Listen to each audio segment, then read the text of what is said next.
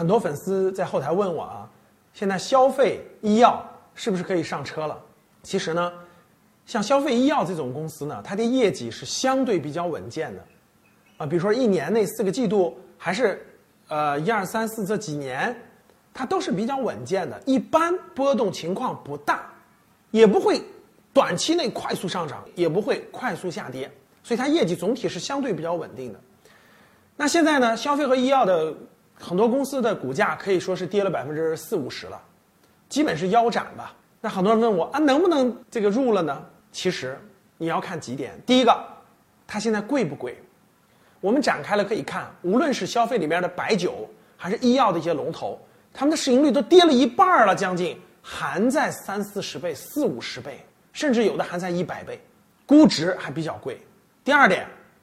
那最近刚刚发布的啊，社会消费品零售总额增长率明显有大幅的下滑。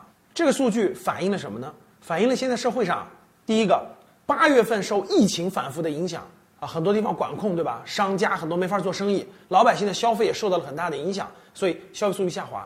第二个就是呢，因为大家也知道，最近这个各个行业的有的行业整治，对吧？有的行业的调整，有的行业受到了一些冲击。所以整个社会呢，呃，消费不足，老百姓口袋里的钱怕受到影响，所以消费预期其实是相对悲观的，不敢花钱，所以这就造成了外部消费数据的增速的下滑。